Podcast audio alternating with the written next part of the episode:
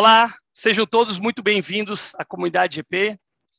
Hoje teremos um super tema aí para conversar com a Patrícia Wollenberg e com a Kainara Guaçu, onde a gente vai falar um pouquinho da importância do crescimento, desenvolvimento né, da liderança feminina. Tá?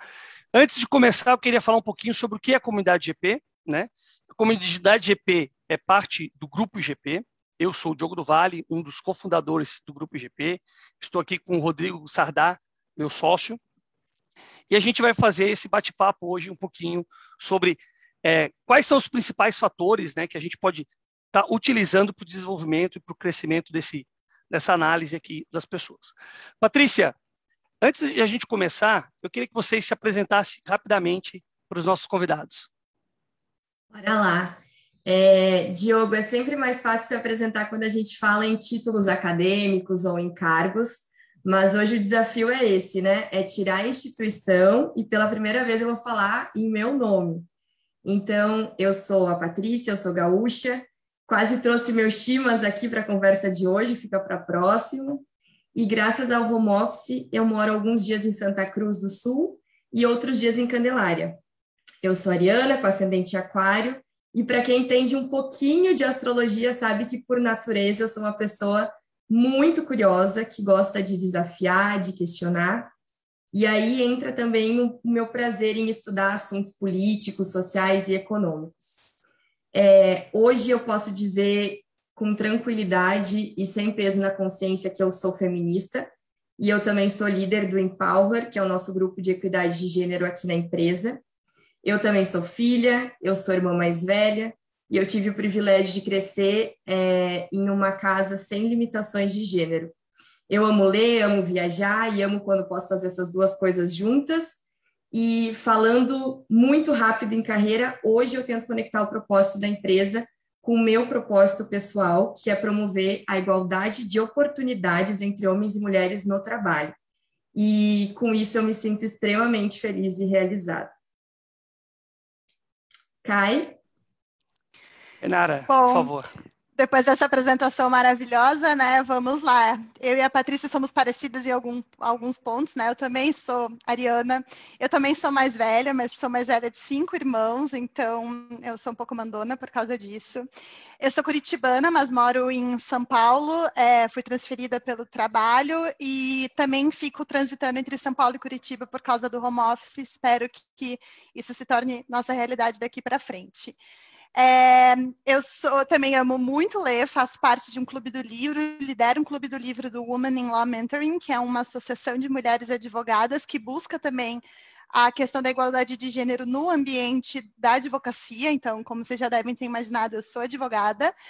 É, e acho que um, um, fato importante sobre mim é que eu sou a mãe de pet mais inteligente do mundo, porque eu tenho seis animais e nenhum mora comigo. Então, fica a dica aí, quem quiser dicas sobre isso, depois conversem comigo. E também uh, a igualdade de gênero é algo que me, me chama muito atenção, que eu sou apaixonada há muito tempo, e mais recentemente eu também estou liderando um grupo de PCDs da empresa. Então, nesse sentido, uh, meu nome é Kainara, eu sou uma mulher branca, tenho aproximadamente 30 anos, Estou numa, numa, sala com uma estante de livros atrás de mim, o nosso prêmio de selo de direitos humanos que a gente recebeu ano passado, e eu, eu uso óculos e tenho cabelo e olhos castanhos.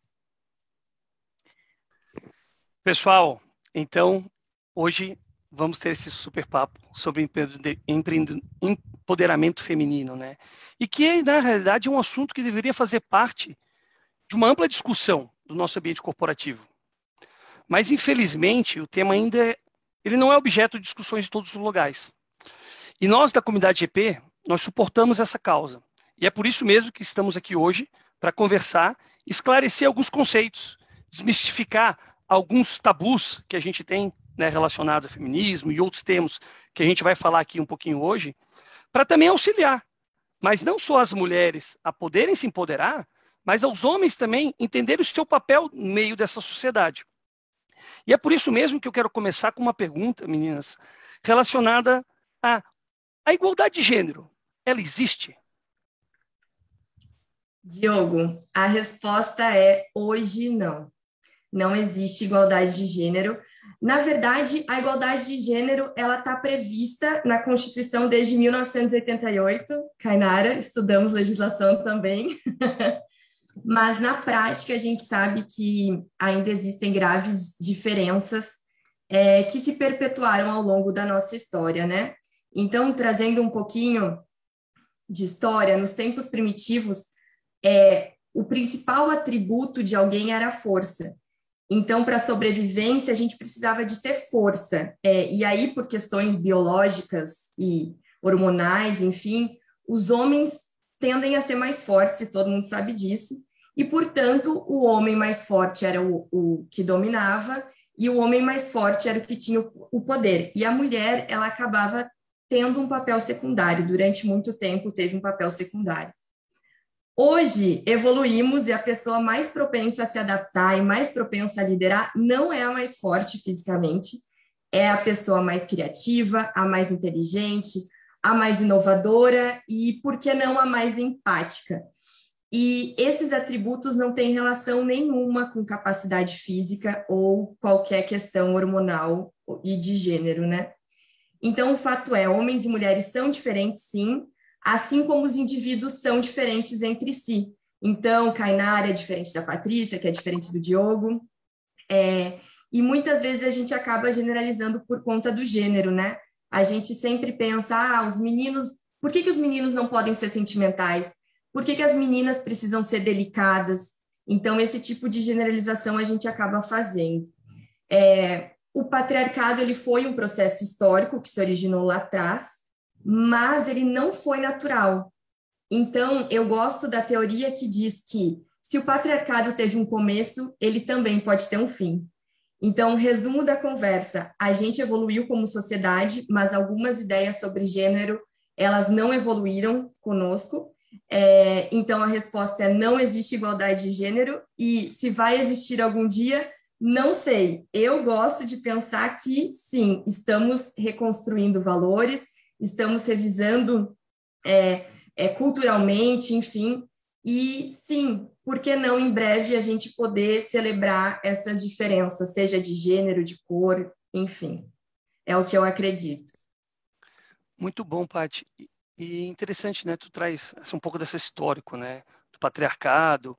E mas dentro dessa história a gente também tem muito do movimento feminista, né? Que começa lá atrás e tem um tem um viés talvez um pouco diferente do movimento feminista que a gente vê hoje, nos dias atuais. Será que tu podia explicar para nós um pouco dessa diferenciação? O que que era esse movimento feminista, né? Talvez de um século atrás, né, ou talvez até um pouco menos, por esse movimento atual que a gente vê aí tão forte crescendo dentro dos meios corporativos? Eu posso responder essa pergunta. Então, é, para todo mundo que está escutando a gente, quem está aqui no Zoom, antes de responder a pergunta, eu queria falar uma frase que eu escutei em outro evento que eu participei com uma colega, que é a seguinte frase, e aí abre aspas. Então, eu queria que vocês escutassem e fizessem um exercício aqui.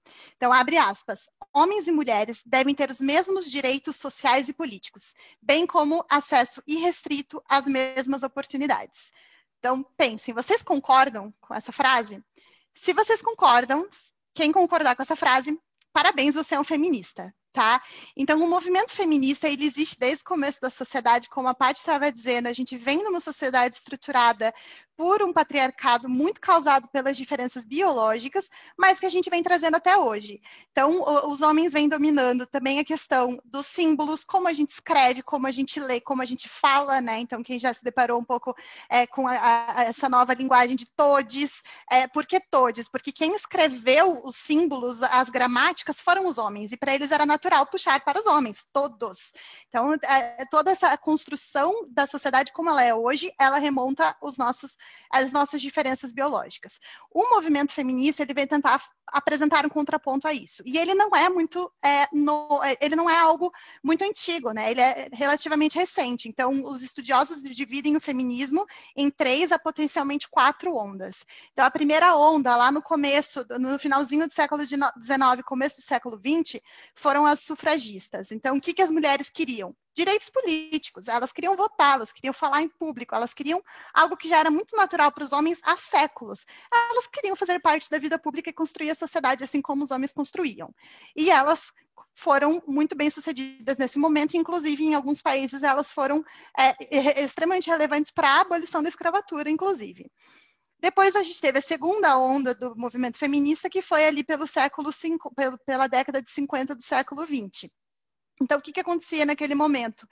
É, elas estavam tentando lutar muito pela, é, pela diferenciação e pelas oportunidades relacionadas ao gênero, né? Então, é, lutar contra as amarras estabelecidas pela sociedade patriarcal as, é, para as mulheres. Então, é daí que vem aquela imagem da mulher que está sem blusa, gritando e, e, e, greve e queima sutiã e jogar batom fora. Foram essas mulheres, essa segunda onda do feminismo que foi extremamente importante para a mulher sair de casa, né?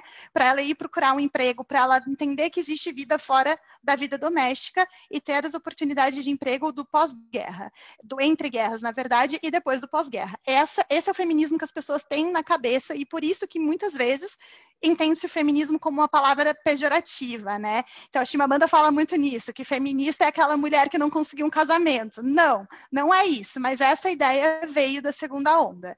E aí agora, há quem diga que a gente está vivendo uma terceira onda, mas a maioria dos estudiosos falam, é, desculpa, a quarta, mas a maioria diz que nós estamos na terceira. A terceira onda, ela vem um pouquinho contrapor a segunda onda para dizer, tá bom, agora a gente pode votar, a gente pode decidir a vida política, a gente está na vida pública, mas assim, amiga, você quer ficar em casa, você pode ficar em casa, tá? Eu estou dando o seu direito de escolher o que você quer para sua vida. A gente não vai se julgar, a gente não está aqui para julgar uma escolha da outra. Vai ter uma que vai querer ser mãe, vai ter uma que vai querer ficar em casa, assim como vai ter uma que vai querer ser CEO, ministra do STF, enfim. Tem espaço para todo mundo e a gente vai lutar para que todas nós tenhamos os direitos de estar onde a gente quer estar.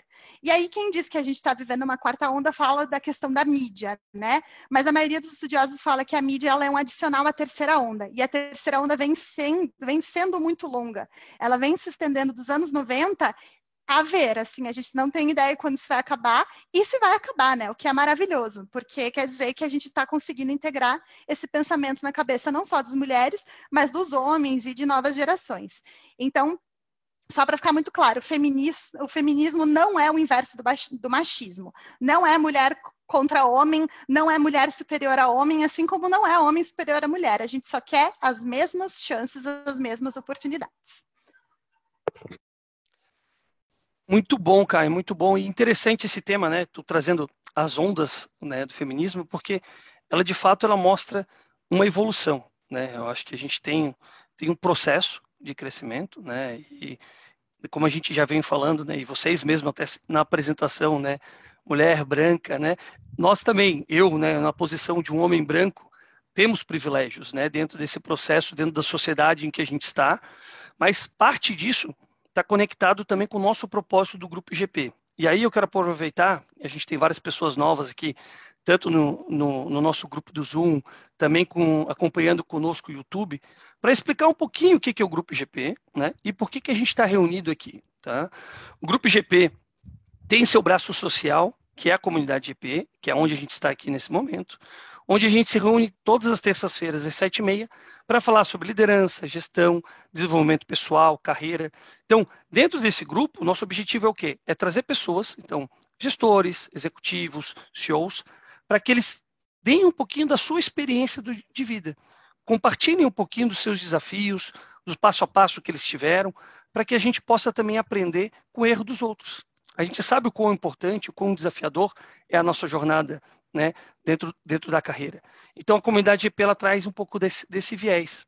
Então, se vocês são novos aqui, não deixem de seguir, nos seguir dentro do Grupo IGP, grupogp.com é o nosso site, dentro das redes sociais, né, tanto no Instagram quanto no YouTube, como Grupo IGP.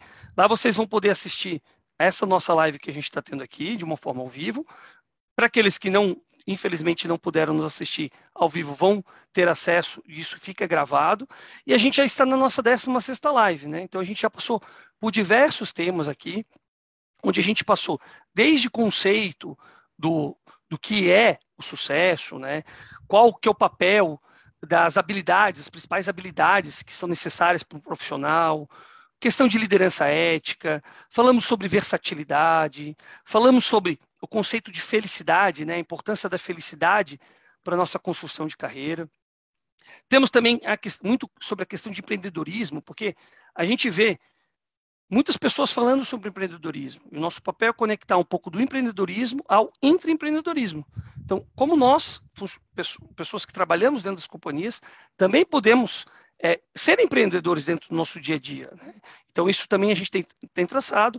E aí, as nossas últimas duas lives, a gente falou um pouquinho sobre gestão de mudança e como ser um líder passo a passo. Então, se vocês tiverem interesse de conhecer um pouco mais do grupo, fiquem à vontade, apertem-nos um like, sigam o nosso canal e nos acompanhem né, semanalmente, todas as terças-feiras, às sete e meia da noite.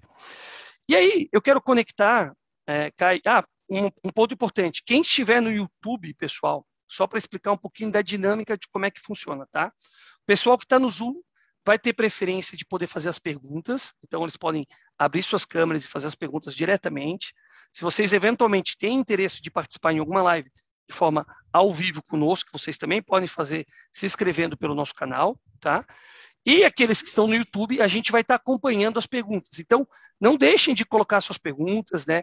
Aproveitem aí, escrevam de onde vocês estão, estão falando, a gente vai vai estar passando com vocês né, cada um dos passos aqui. E a partir mais ou menos das 8h15, a gente abre para perguntas diretas das pessoas para os nossos convidados. Então, vocês vão poder perguntar diretamente para cá e para a Paty o que vocês tiverem de dúvidas sobre esse tema. E aqui eu vou trazer já uma pergunta que talvez é, coloque vocês numa pequena saia justa. Né? A gente chamou vocês aqui para falar dentro do grupo IGP, e meu ponto é: por que vocês estão aqui conosco hoje? O que, que leva a Patrícia e a Kainara a estarem aqui conosco hoje falando? Quer começar, Kai? Quer que eu comece? Você que sabe, Paty, manda ver. Tá bom. É, eu, primeiro, porque eu gosto de conversar com gente interessante. Então, chamou Kainara, chamou Diogo, fechou todas. Rodrigo não conheço, mas também gosto de bater um bom papo é, com, com gente interessante, debater esse assunto, é o que me move hoje. É, e segundo, porque eu acho se, que se as pessoas entenderem o problema de gêneros que a gente tem hoje e desconstruírem isso que é a carga pesada e negativa do feminismo, se alguém sair daqui entendendo um pouquinho, é, fica mais fácil para a gente consertar o problema quando a gente entende ele, né? Então, é, se a conversa de hoje impactar, por, por menor que seja, alguém, é, se essa pessoa refletir sobre o tema, conversar com um amigo, questionar as estruturas e os nossos vieses inconscientes, cara, já é ponto positivo, já é uma transformação, né? Então, acho que é por isso que a gente está aqui, Diogo. Sim, e daí eu também gosto de conversar com gente interessante, chamou a Paty, não me importa o que está acontecendo, eu vou. É, mas é, é para mim tem, eu tenho um afeto muito pessoal com essa demanda, até porque eu acho que foi algo que a gente, como mulher, a gente cresce é, com uma criação diferente, né? Então, quando eu comecei a ler os livros que, que hoje eu, eu, tive a oportunidade de conhecer um pouco mais sobre feminismo pelo grupo que eu participo com outras mulheres advogadas, e eu me identifiquei muito com essa história. E a partir do momento que você se identifica com a história e você vê o passo das mulheres que vêm antes de você, você sente que você consegue ir além. Então, a gente vai passar aqui daqui a pouco pela síndrome do impostor, a gente vai passar sobre, por alguns conceitos muito importantes, e daí faz você pensar assim: nossa, peraí, eu não preciso ser uma mulher extraordinária com uma história de vida incrível para chegar num cargo. Eu posso construir isso por mim mesma, eu posso construir isso com as minhas colegas. Então, para mim, foi algo que realmente mudou a minha realidade e eu espero que mude a de vocês, como mulheres e como homens. Eu espero também, como a Paty disse, que que os homens enxerguem as mulheres de outra forma, né? Então, acho que a sociedade traz, desde que desde o berço, a gente aprende um monte de coisa errada. E a gente precisa ouvir das pessoas que isso está errado, a gente não aprende sozinho. Não existe você sentar e aprender a viver em sociedade, você precisa que alguém te ensine. Então, a gente está aqui, se a gente conseguir mudar aí a forma de pensar de uma ou duas pessoas na live, já atingiu o meu objetivo também. Um para a Paty um para mim. Então, gente, duas pessoas têm que sair daqui pensando diferente, tá? Excelente, Caipate. Mas eu acho que é isso mesmo, né? É mostrar um pouco daquele papel que vocês estão trazendo para cá, da bandeira que vocês defendem, né? E foi isso que a gente conversou, né, na, na nossas, nossas entrevistas prévias aqui. E por isso que vocês estão aqui, realmente para poder passar um pouco mais de conhecimento, para eliminar alguns preconceitos. Né? Eu acho que a Paty até colocou ali, poxa, às vezes a gente está com conceitos é, concebidos de uma forma errada. Né? E dentro dessa linha, e tu comentou aqui sobre síndrome do impostor, né? tem, uma, tem uma palavrinha também que hoje tem é, surgido muito na mídia, a gente tem ouvido muito, que é a questão de sororidade. Vocês podem explicar para nós o que, que é a sororidade? Claro. A sororidade é uma palavra difícil para falar uma coisa muito simples, que é união. Tá? Então, que, que é? a sororidade é algo que, que, remonta já, especialmente universidades americanas, a gente ouvia muito falar de sororidade como um grupo de pessoas que se encontravam com um objetivo comum, e, e, é a mesma coisa aqui, tá? Então, é um grupo de mulheres, é quando você junta um grupo de mulheres com um objetivo comum que é ajudar a si mesmas, ajudar a irmã do lado. Então, sororidade de irmã mesmo.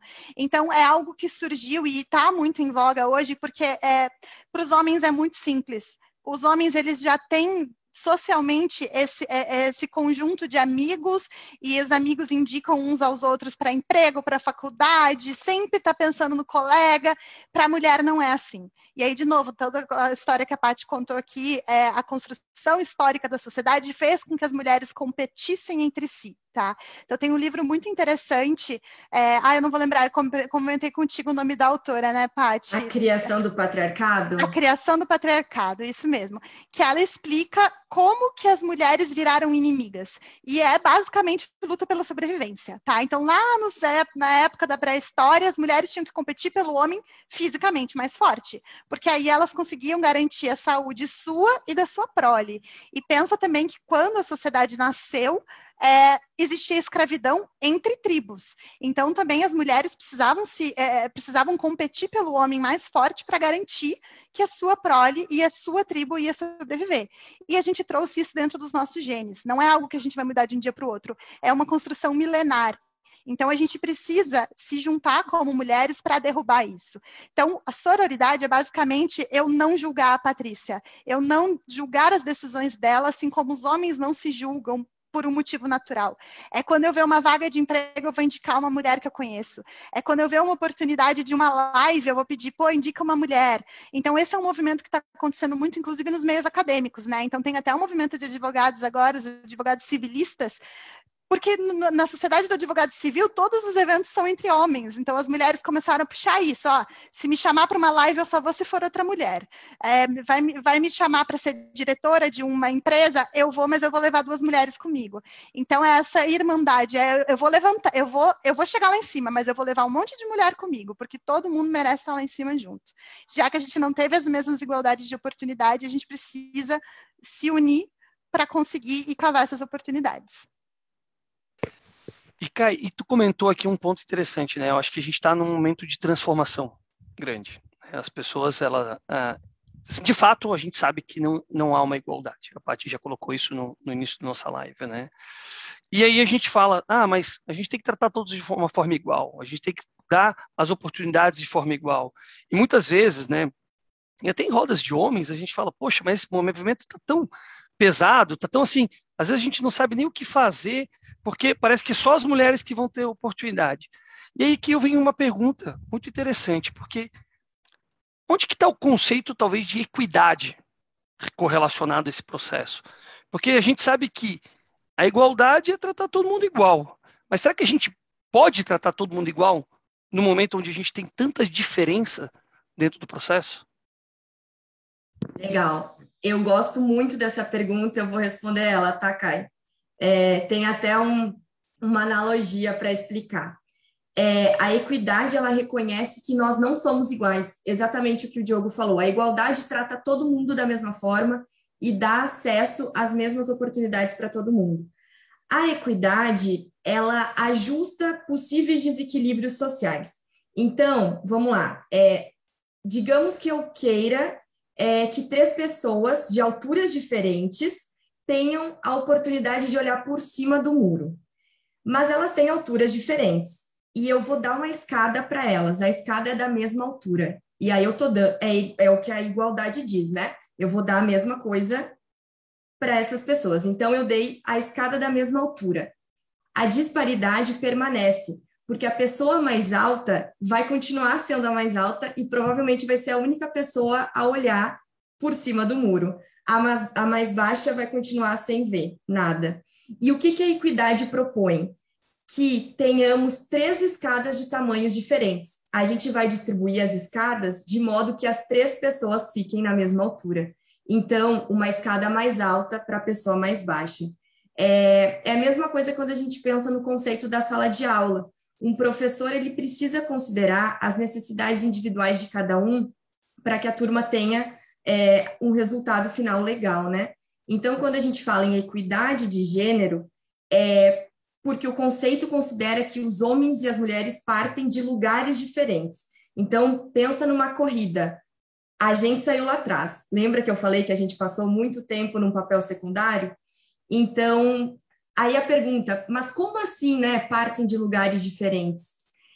É, tem um, um dado para mim que é muito chocante, que fazem apenas 59 anos que as mulheres podem trabalhar fora de casa, que as mulheres podem abrir uma conta no banco ou ter um negócio em seu próprio nome sem autorização do marido. Isso significa que a minha avó, quando tinha a minha idade, ela não podia empreender, ela não podia sair para trabalhar e não podia viajar, exceto se meu avô autorizasse. Então, se a gente pensar em, em linha cronológica, é muito recente. Então, sim, a gente saiu de pontos de partida diferentes e a gente ainda não superou essa disparidade. E o reflexo disso é muito claro quando a gente olha na representatividade de mulheres na política ou em cargos de liderança, é, quando a gente olha para a desigualdade salarial, quando a gente olha para as estatísticas de violência uh, contra a mulher, quando a gente olha para os padrões de beleza, quando a gente olha para a forma como a gente educa meninos e meninas, enfim, é, se reflete em, em muitos aspectos da sociedade e a gente ainda precisa falar sobre isso. Quer completar alguma coisa, Kai? Posso? Não, não, pode ir, Diogo. Pati, então, perfeito. Então, dentro dessa linha, Paty, acho que que tu falou, e eu queria talvez aqui, a gente tem muita gente, né, nos ouvindo.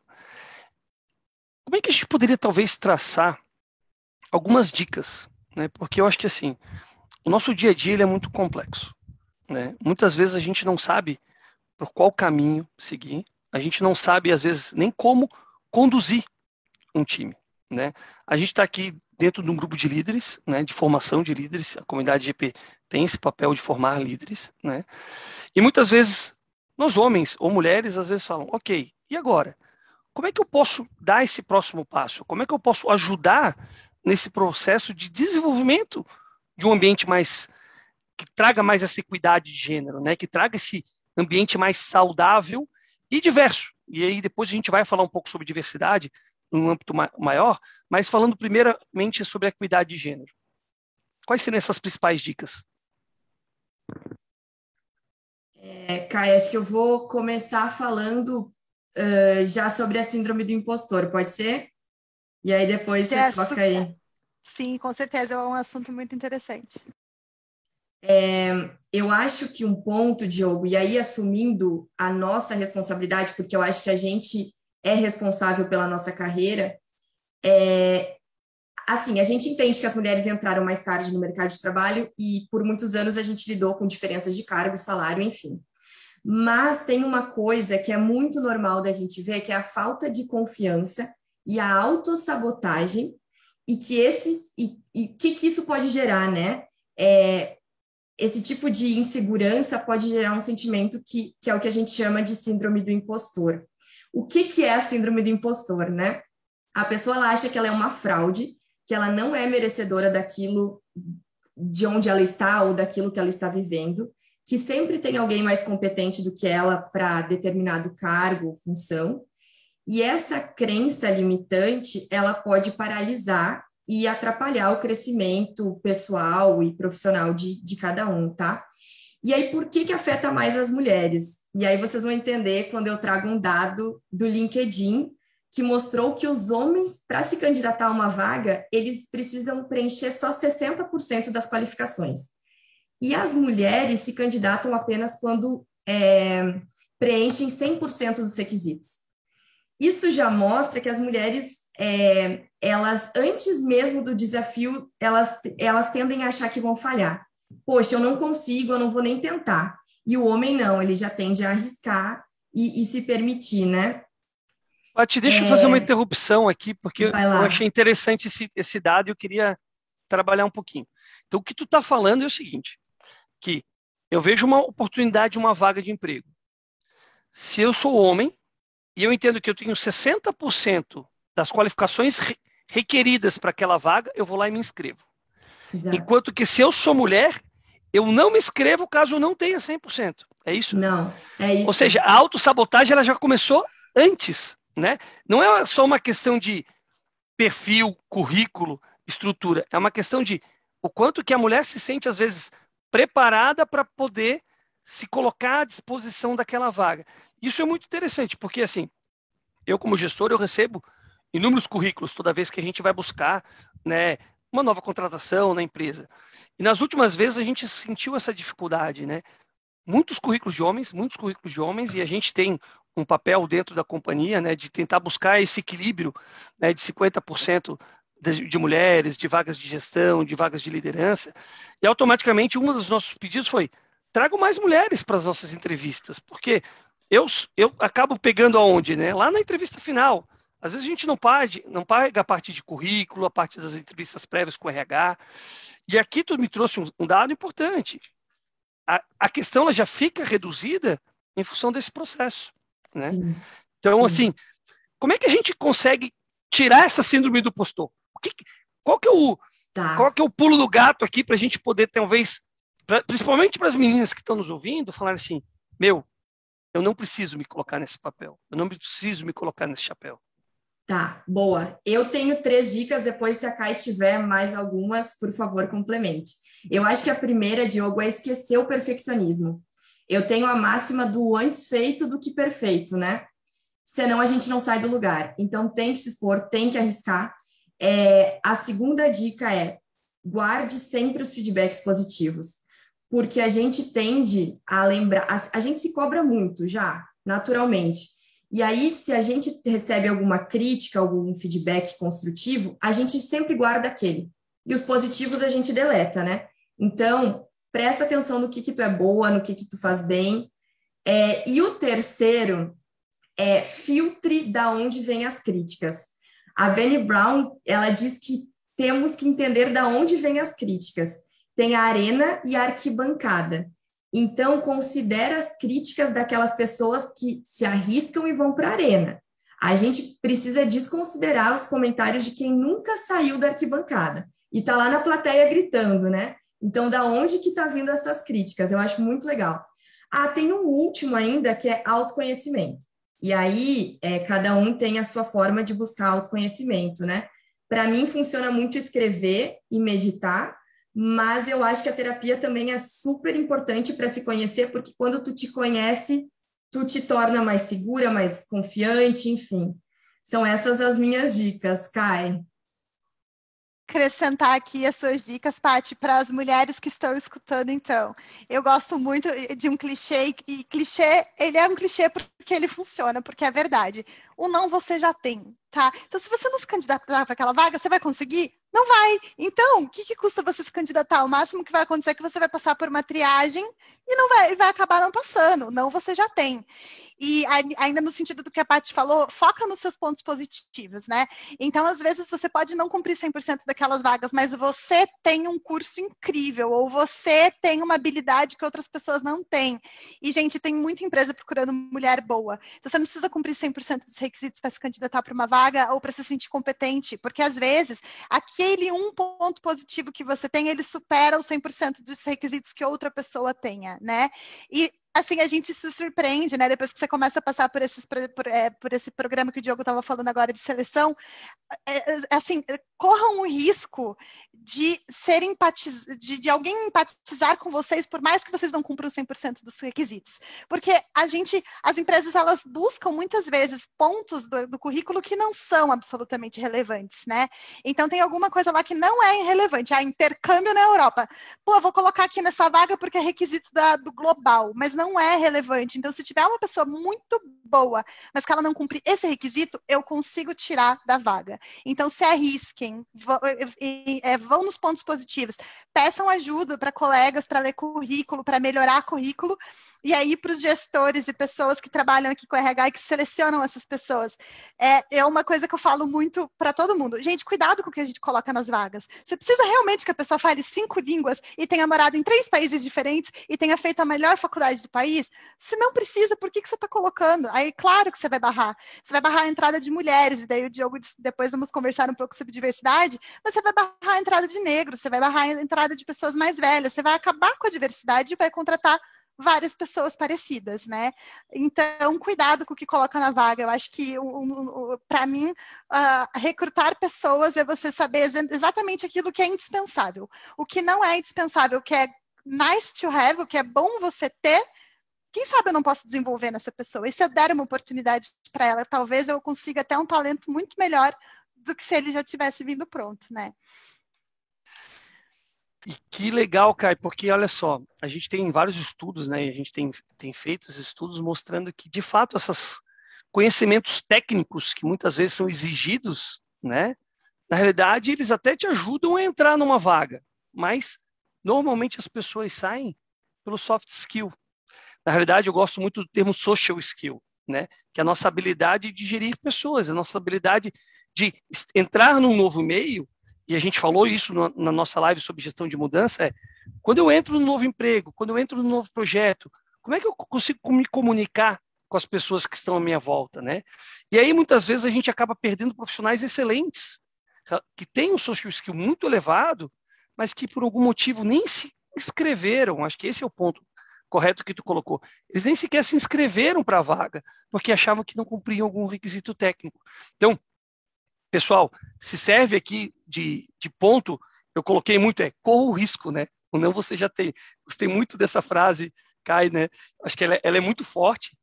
E tem um ponto que aqui eu conecto com o nosso dia a dia, com o nosso objetivo também, o nosso propósito, que é do autoconhecimento e do crescimento pelos pontos positivos. Porque, de fato, meninos, a gente, muitas e muitas vezes, a gente se apega àquele feedback ruim. E a gente acha que a gente é o feedback ruim. Né? Mas naquele, na realidade aquele é um ponto de desenvolvimento. Assim como vários outros pontos de desenvolvimento que a gente vai ter ao longo da nossa carreira e da nossa vida, que precisam ser feitos, não só no mundo corporativo, mas no mundo pessoal também. Quando a gente começa, por exemplo, quando, é, quando vira pai, quantas vezes a gente erra? Quantas vezes a gente faz bobagem achando que está acertando? Né? E assim vai ser na nossa vida também. Então, é, não tenham medo, é, se coloquem à disposição e busquem esse processo. Para quem está aqui nos ouvindo no YouTube, o nosso YouTube está crescendo aí, façam um favor, cliquem no botãozinho do curtir, galera. Isso é importante para distribuir a live para mais gente. Ó, usa o joinha lá, usa o joinha e utilizem o compartilhar também para a live. Nós estamos hoje aqui com a Paty Vollenberg, nossa executiva de compra da, do, da Philip Morris, e a Kainara Guaçu, que é a gerente jurídica do Grupo Philip Morris Brasil, falando sobre essa questão do empoderamento feminino, né? de como se empoderar dentro do nosso ambiente de trabalho. Não percam, continue conosco, a gente vai trazer dicas super importantes também para os homens. Então, homens, fiquem conosco, a gente vai trazer como é que a gente auxilia nesse processo, qual que é o nosso papel dentro dessa jornada, né? Porque, é claro, a gente precisa dar esse espaço. Se a gente quer equidade, é como a Paty comentou, não adianta a gente entregar a escadinha igual. As escadas vão ter que ser diferentes para que a gente possa dar oportunidade a todos, para que todos possam crescer e mostrar seu valor.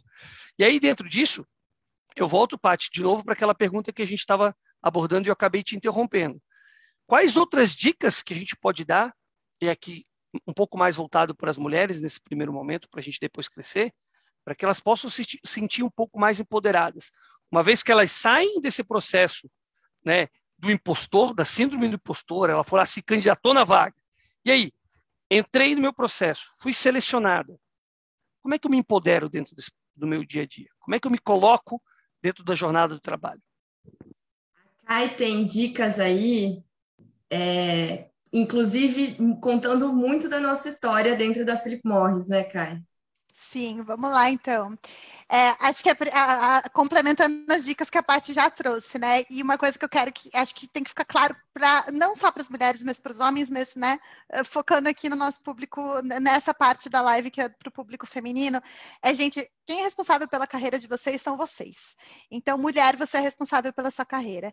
E aí a gente, eu e a Patrícia já conversamos muito sobre um livro da Sheryl Sandberg, que era a CEO do Facebook, e ela fala assim: você tem que achar o seu lugar à mesa. Então, não fique esperando que alguém vai entregar o lugar à mesa, que alguém vai ah, te chamar para uma reunião, que alguém vai te chamar para um projeto. Não espere, vá atrás. E é, isso ela conta muito de, de quando ela, quando ela chegou num cargo muito muito alto no Facebook, ela chegava nas reuniões e os homens estavam todos sentados à mesa e as mulheres pegavam as cadeiras e encostavam na parede. Então estava aquele monte de homens sentado na mesa e as mulheres sentadas na parede. Até que um dia ela levantou e falou: mulherada, vamos sentar aqui na mesa? Elas, ah, mas não tem espaço. E aí ela falou: Fulano, dá, dá um espaço aqui para a moça sentar. Ciclano, dá um espaço aqui para ela sentar. Então a Cheryl abriu esse espaço, mas depois ela chamou essas mulheres e falou: Eu não vou fazer isso sempre. Vocês não vão ter sempre uma mulher é, com um cargo alto para abrir o espaço para vocês. Vocês têm que ir atrás disso tá?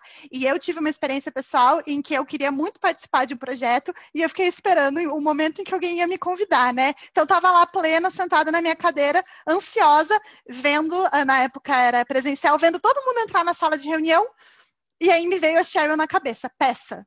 E eu pensei, e se me disserem não? O não você já tem. Eu fui lá e bati na porta. Posso sentar nessa reunião também? E o meu chefe olhou e falou: Mas é claro, fique à vontade. Inclusive, sua ajuda será muito bem-vinda. Então, assim, essa dica e esse livro são muito importantes. Você é responsável pela sua carreira, encontre o seu lugar à mesa e peça para participar. E daí, de novo, o não você já tem. O máximo que vai acontecer, alguém vai falar: olha, para esse projeto a gente não vai poder estar tá te chamando, é confidencial, você não vai agregar, eu preciso de você em outra coisa. Então, é, busquem o lugar de vocês, não espere que ele seja entregue de bandeja. E aí, outra dica que se conecta muito e que agora vai, a gente quer falar um pouquinho para vocês no nosso grupo é encontrem uma aliança de mulheres. Então, voltando para o tema da sororidade, e agora falando um pouquinho da nossa experiência aqui, aqui na Philip, eh, aqui não, né? Mas lá na Philip Morris nós temos o Empower, que é o nosso grupo de busca pela equidade de gênero. Nós somos um grupo originalmente de mulheres, hoje nós já temos homens participando desse grupo, mas ele foi essencial para a carreira de diversas das mulheres que fazem parte desse grupo. Então, a gente não vence nenhuma batalha sozinha. E a sororidade é justamente sobre você ajudar o outro a levantar, né? Ajudar a outra a levantar.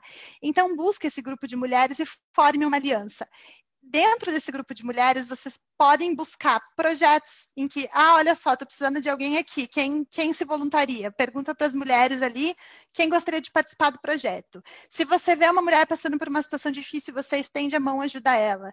Se você está passando por um momento difícil, você pode estender a mão e ajudar ela. E tem uma história muito interessante desse grupo, que eu lembro de uma colega nossa que era do departamento de marketing, que um dia ela falou assim, eu, olha lá, os homens indo para o happy hour de novo. Por que, que a gente não faz happy hour? Ele ficou olhando para a cara da outra. Não sei. Por que, que a gente não faz happy hour? Vamos para o happy hour? E a gente criou ali uma aliança que ela ultrapassa a amizade. Ela já vira uma aliança de trabalho, ela já vira uma aliança de fora da empresa para chamar uma amiga para uma live, chamar uma amiga para um evento, uma oportunidade de emprego, né? Então tem toda uma construção social na sororidade que é muito forte quando você forma um grupo ou uma aliança como essa, né? E esse tipo de grupo está fazendo toda a diferença no mundo. Então, vocês já devem ter ouvido falar Mulheres pelo Brasil, é, Mulheres na Política, faço parte do grupo das advogadas, tenho Saias, que é um, um, um grupo de mulheres advogadas pelo Brasil todo. Então, a gente só tem a ganhar com isso. É, então, muito importante, formem um grupo de mulheres. E aí, e aí, Caio, eu quero aproveitar, já que vocês trouxeram essa questão do grupo de mulheres que está diretamente conectado àquilo que a gente vem falando, né? Da importância de um primeiro momento E aí, pessoal, assim, não isso é um ponto importante. Não entendam errado essa junção das mulheres. Não é as mulheres contra os homens, pessoal. Não é isso. É que toda minoria, ela antes para que ela comece a ter força, ela precisa se colocar em uma forma onde ela vai ter um espaço à mesa. Eu acho que é um pouco do que a Kai colocou, né? A, a mulher é menor? Não, ela não é. Só que hoje o espaço na sociedade ele é restrito. Então, a partir desse momento onde elas conseguiram se juntar e eu e assim a gente vê, né, por exemplo, a própria Luiz Helena, né, trazendo e colocando como uma bandeira, poxa, uma gestora, presidente de um grupo como o Magazine Luiza, se colocando à frente disso, poxa, quanto que bom, né, que o espaço que está sendo dado de voz para as mulheres.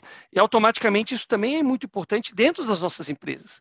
E aqui eu faço uma conexão muito importante, e aí eu quero levar para vocês, antes da gente colocar a nossa opinião, mas entender um pouquinho da visão da Paty e da Kai, sobre a importância dessa diversidade dentro do mundo corporativo, né? Porque não é só porque é importante para as mulheres estarem lá. Existem um, um, vários fatores importantes para que possa nos ajudar tanto da comunidade para dar mais espaço, mas também para o desenvolvimento das companhias no prol, no prol do que a gente fala de diversidade. E aqui a gente, se vocês quiserem abrir um pouco mais o leque, fiquem à vontade. Não precisamos se restringir à questão das mulheres, tá bom? E aí, em seguida, pessoal, eu vou começar as perguntas, tá? Eu vou passar para as perguntas. Então, pessoal do YouTube, joguem as perguntas lá e a gente já vai abrir aqui para o pessoal do Zoom também botar suas perguntas. Diogo, então a pergunta é por que precisamos de diversidade nas empresas, isso, né? Qual a importância desse papel da diversidade, né? E qual também a importância das mulheres estarem lá, né? Dentro desse, desse foco. Sim. É o tipo de pergunta que, que a gente já teve que responder algumas vezes, né, Kai? Então, por que será que a gente não pode ter um quadro de colaboradores idênticos, todos do mesmo gênero, da mesma cor, do mesmo sexo, com os mesmos gostos?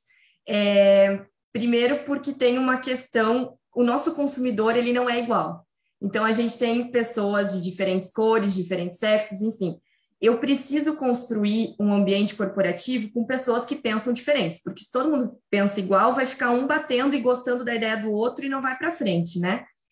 Então, é, eu não vou nem perder muito tempo aqui citando os impactos positivos sociais, mas eu vou trazer um dado que para mim é muito relevante.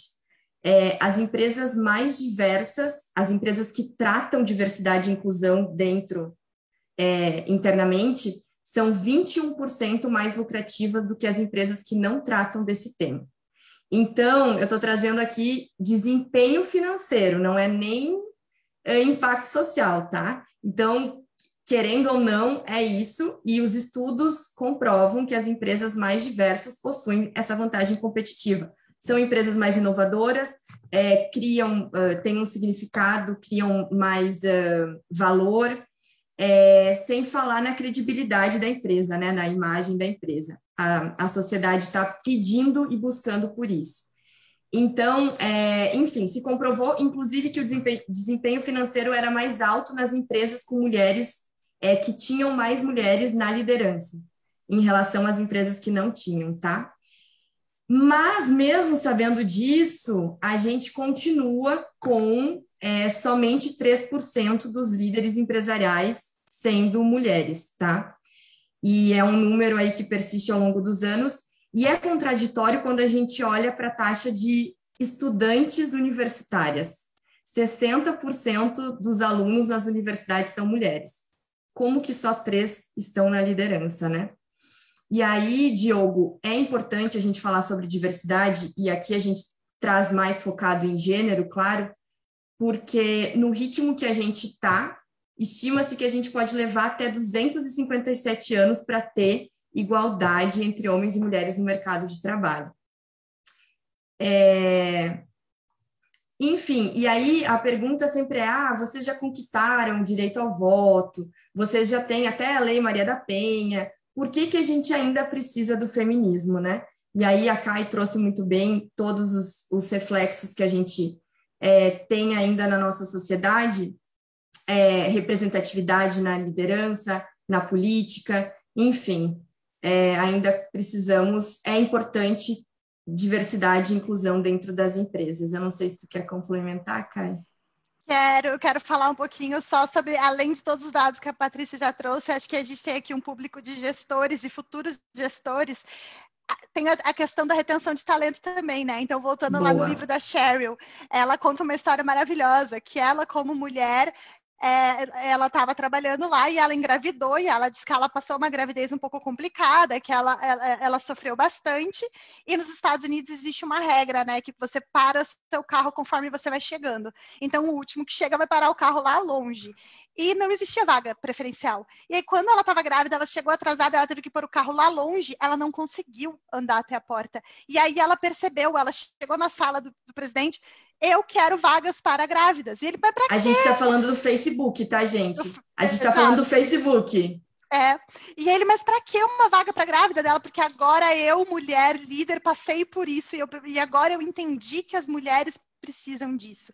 Então, a diversidade também, pra, também é necessária para a pessoa que tem aquela vivência conseguir espelhar as necessidades dela para o resto das mulheres, né? Então, um dos grandes ganhos que a gente teve com o Empower foi uma sala de amamentação para aquelas mães que queriam amamentar ali, que precisavam no intervalo e não, não, não tinham tempo para ir até, até em casa ou não queriam ir até sua casa. Então a gente construiu essa sala de amamentação. Por quê?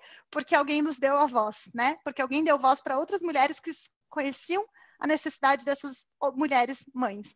Então, acho que a, a, parte da retenção de talento, e aí falando exclusivamente de mulheres, mas tudo, toda essa questão da retenção de talento pode ser levada daqui para frente, para a questão de raça, para a questão de religião, para a questão de PCD. É, é, muito importante que você tenha alguém com, com um certo, é, com uma certa liderança e uma gestão para conseguir mudar a realidade para todas as outras pessoas que participam desse grupo de pessoas.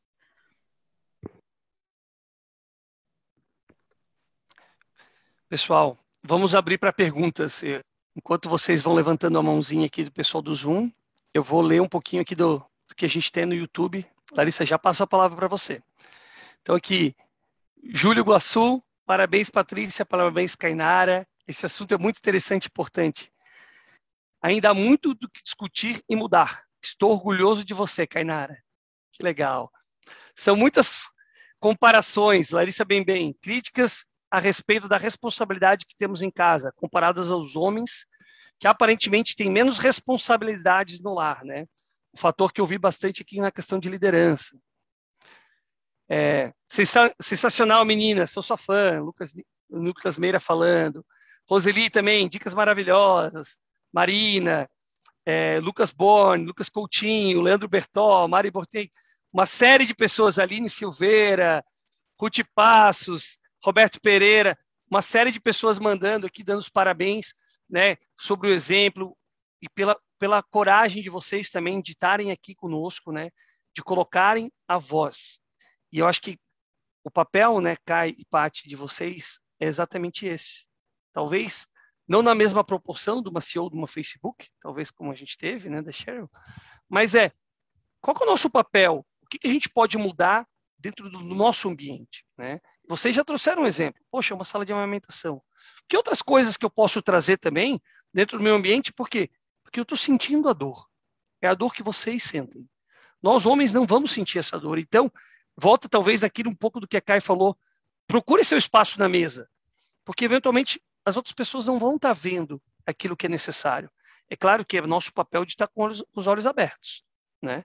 Então, obviamente, a gente precisa estar tá mais próximo, precisa dar um espaço, precisa ouvir, para que essa equidade venha, não em 200 e poucos anos, né, Paty, como tu falou, se Deus quiser, muito menos tempo, né, graças a Deus a gente trabalha numa empresa também, também sou funcionário da Philip Morris, a gente trabalha numa empresa onde a gente já tem equidade salarial, isso é um, um selo de equidade salarial, acho que assim, um, é um orgulho para nós poder estarmos numa empresa que tem esse processo, né, que tem um espaço como o Empower Her, que vocês já comentaram que é realmente esse espaço onde as mulheres podem se juntar e trazer novas, novos pontos. Então, agora eu vou aproveitar e passar para algumas meninas que estão aqui com a mãozinha levantada já, e as perguntas vão vir. É, Larissa, fique à vontade, é, se quiser abrir sua câmera, se quiserem abrir o microfone, fiquem à vontade para fazer suas perguntas. Eu vou direcionando aqui as pessoas que estão com a mãozinha, tá?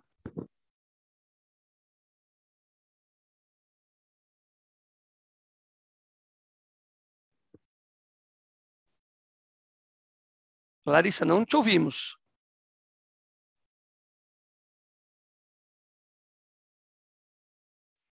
Eu vou passar para a Luísa. Larissa, dá uma, confere teu, teu áudio e a gente vai passar para a Luísa. Luísa, fique à vontade, Oi, por favor. Estão me ouvindo? Sim, te ouvimos. Parabéns para o grupo, em especial para a Paty né, e para a Kainara, bem orgulhosa. Eu fico muito feliz que, que o grupo se abre publicamente né, e nos dá oportunidade para aprender e para discutir também esse assunto, né, que embora esteja avançando bastante, ainda tem bastante para evoluir. Uh, o meu questionamento é sobre lugar de fala. Tá? Então, é, no momento onde esses termos estão bastante em evidência, né, é esperado, obviamente, né, que as mulheres elas protagonizem esse movimento do feminismo. Porém, sendo os homens ainda as pessoas de maior poder, quais as atitudes né, que esses homens, né, e, e, os homens que reconhecem a importância do feminismo, eles devem ter em suas empresas, seus grupos sociais e familiares, para oportunizar que as mulheres liderem essa discussão? Putz, que pergunta boa, cara! É, a gente tem dicas, né, Kai? Mas eu acho que a gente pode começar com é, parar de usar julgamentos ou xingamentos sexistas ou qualquer coisa que perpetue é, valores de gênero. E aí eu vou dar um exemplo de coisas que a gente fala e de coisas que a gente ouve. Tá na, só pode que tá na TPM hoje, né? Ou então dormiu de calça. Essa é e aí daí para pior, né? Então parar com esse tipo de piadinha ou qualquer tipo de julgamento. E o segundo é liderar a mudança pelo exemplo. É, como que pode fazer isso? E aí eu vou dar uma, história que eu passei, tá? Um colega me contou o seguinte: Pati, eu presenciei um gerente falando que a Mariazinha, nome fictício, tá? Que a Maria assumiu um cargo de liderança só porque ela era mulher. Ela assumiu para cumprir cota. É... E aí eu perguntei para ele, tá, mas tu discordou, tu falou alguma coisa? Não, eu fiquei quieto. Então, são nessas horas que não se fica quieto. E aí tem uma dica infalível, né, Kai? Que é, se faz de desentendido. Pergunta assim, não entendi, tu tá querendo dizer que ela não é competente para assumir esse cargo? E o meu colega disse, pô, Paty, baita dica, porque eu fiquei quieto e hoje eu fico pensando, ela era a pessoa mais competente para assumir aquela posição. E eu, eu fiquei quieta, eu deixei passar. Então, eu acho que essa é uma dica bem interessante. É, Caio, eu acho que você tem mais algumas, né? Tenho. Eu vou, não vou dar muito spoiler, tá, Luiz? Excelente pergunta, mas eu queria falar sobre o chart, tá? Sobre a questão do lugar de fala.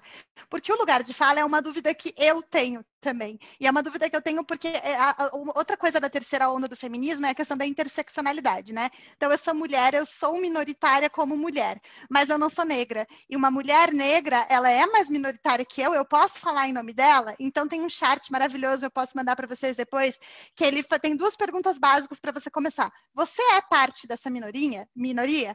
Se sim, é seu lugar de fala. Manda ver, fala o que você quiser. Se não, para para pensar tem alguém dessa minoria presente? Então, se você é homem, você está numa reunião e tem uma mulher, não, não fala, tá? Guarda para você. É, ainda mais se a tua fala for ofensiva. Se ela é ofensiva, você não vai falar.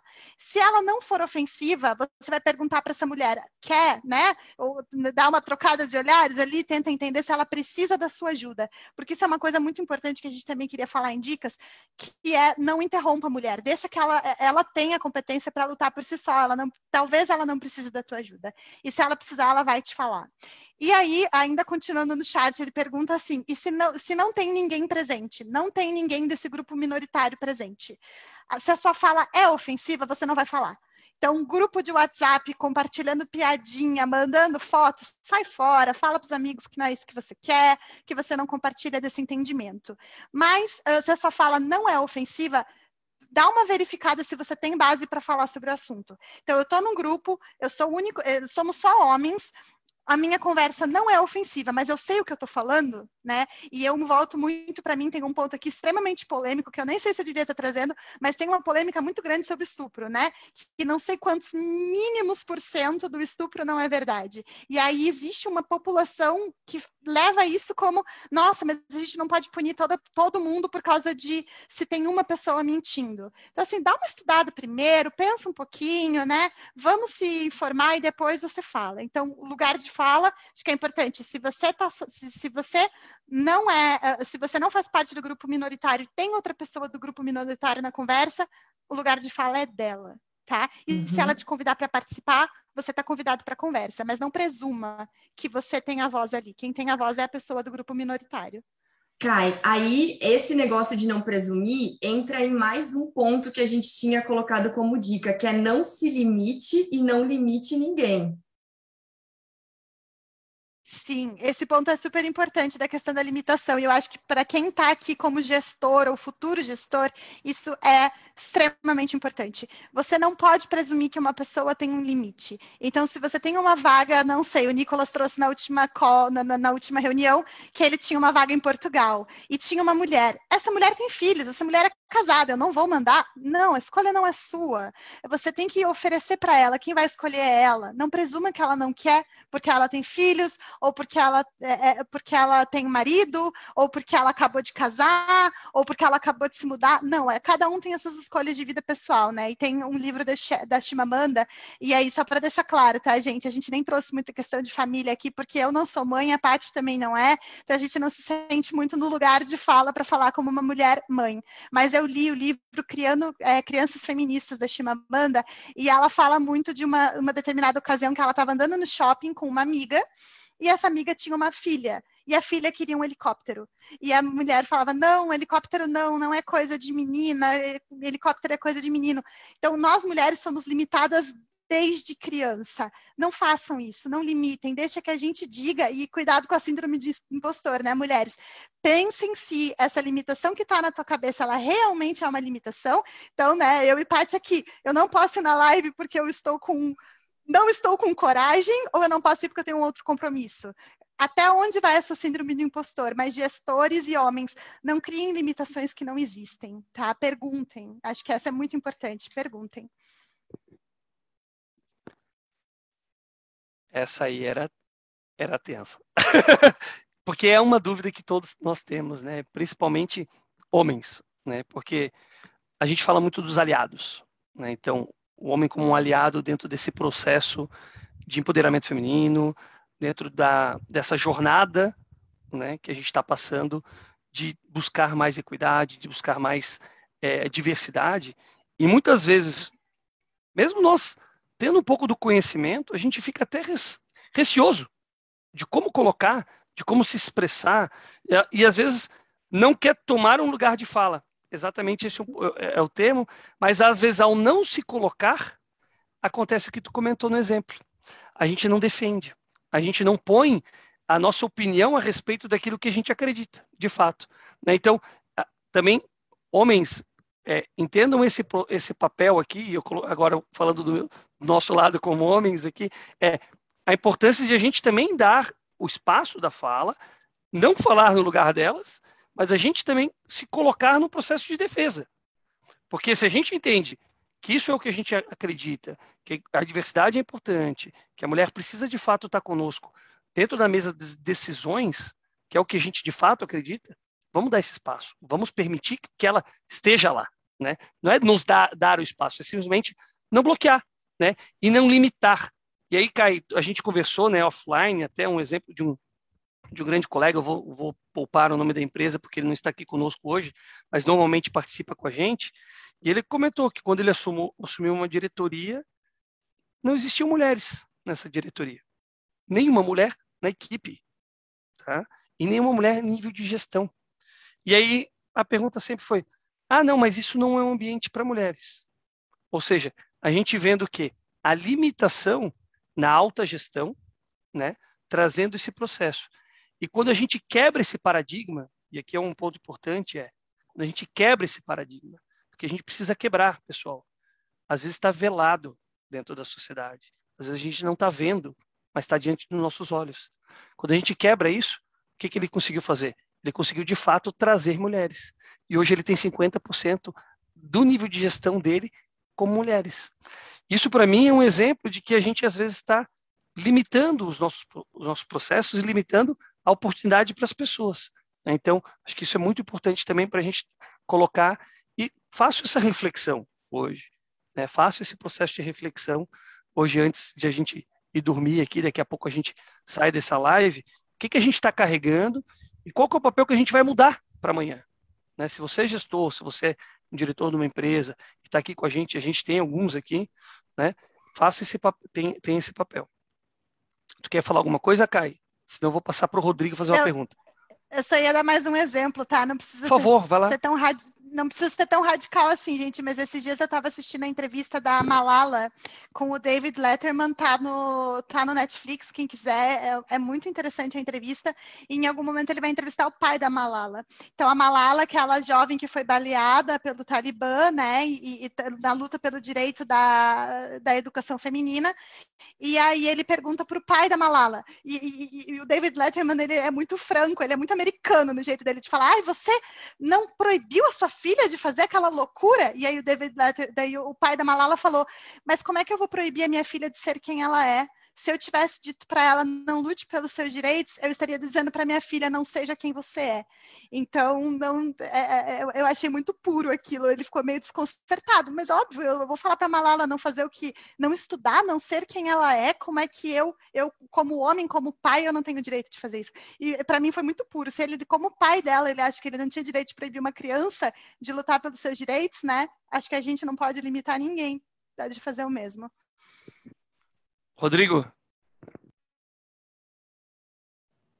Olha eu aí, quietinho aqui no meu canto, ouvindo. Hoje eu vim para aprender mesmo, tá, meninas? É, eu faço mais a parte aqui do empresariado, do empreendedorismo, o Diogo a parte do executivo, né, que todo mundo sabe, Diogo da Philip Morris, diretor da Philip Morris.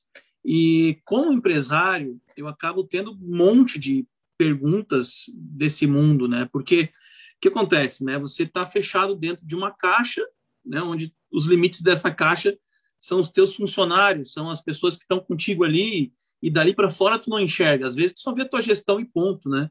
Então e as pessoas que estão gerenciando junto contigo, né?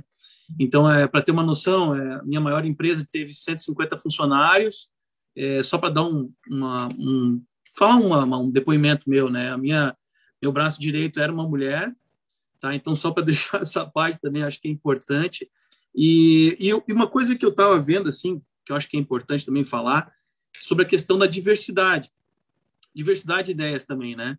Porque o que acontece? Como a gente está falando aqui da, da do, do, feminismo, da questão do empoderamento da mulher, é, e a gente está todo mundo numa linha, né? Todo mundo junto, pensando igual, né?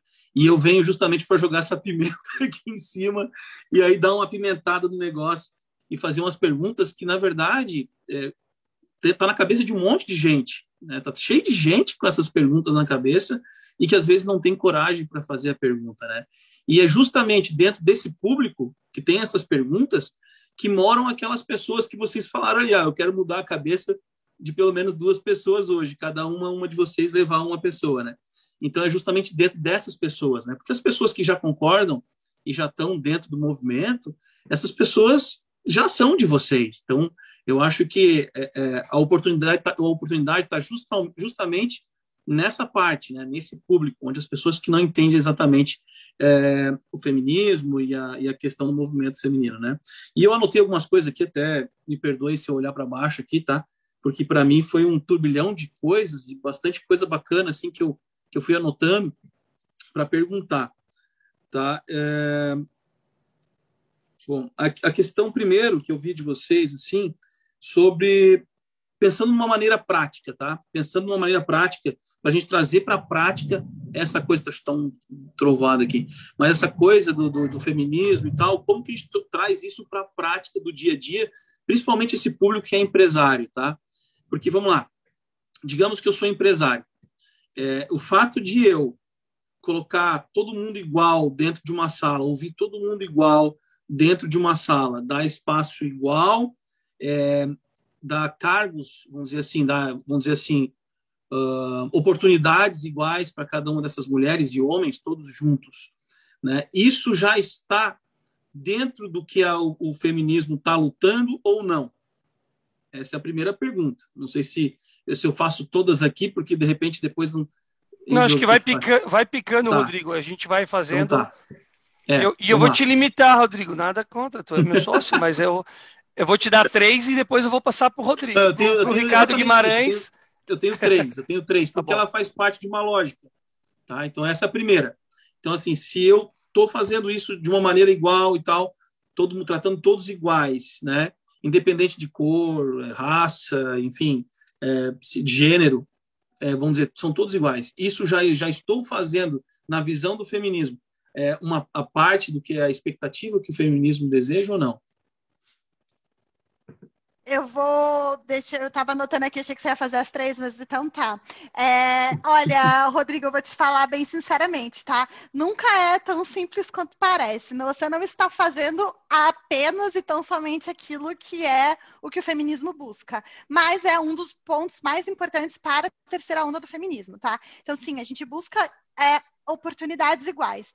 É apenas isso? Não, não é apenas isso. A gente quer oportunidades iguais, salários iguais, como o Diogo falou, que é muito doido, mas a, a gente trabalha numa das primeiras empresas certificadas por ter salários iguais para homem e para mulher. É um motivo de orgulho pra gente. Mas é uma loucura que a gente tem que, que precisa ter uma certificação para falar um negócio desse, né? Então, salários iguais, oportunidades iguais, e aí, como a Paty muito bem falou, igual, para o que a gente busca aqui talvez não seja igualdade, mas é equanimidade, né? É, porque a gente precisa ser equalidade. Equidade equidade, porque uh, o que, que a gente aqui a gente de novo eu não trouxe muito do aspecto doméstico porque não é uma realidade que hoje eu vivo, mas pensa um homem e uma mulher, os dois pais da mesma criança. Ah, existe um estudo que eu não vou me ousar citar aqui o nome porque eu não sei, mas as mulheres elas têm uma carga mental muito pesada de casa. Então o, o pai e a mãe, né? Vamos falar um casal heteronormativo, pai e a mãe. A mãe está sempre pensando: será que a criança almoçou? Será que ela foi para escola? Será que a babá levou? Será que ela está bem? Será que isso é uma carga mental muito pesada? Então, talvez a mulher vai precisar de oportunidades um pouco diferentes da do homem para aquele momento.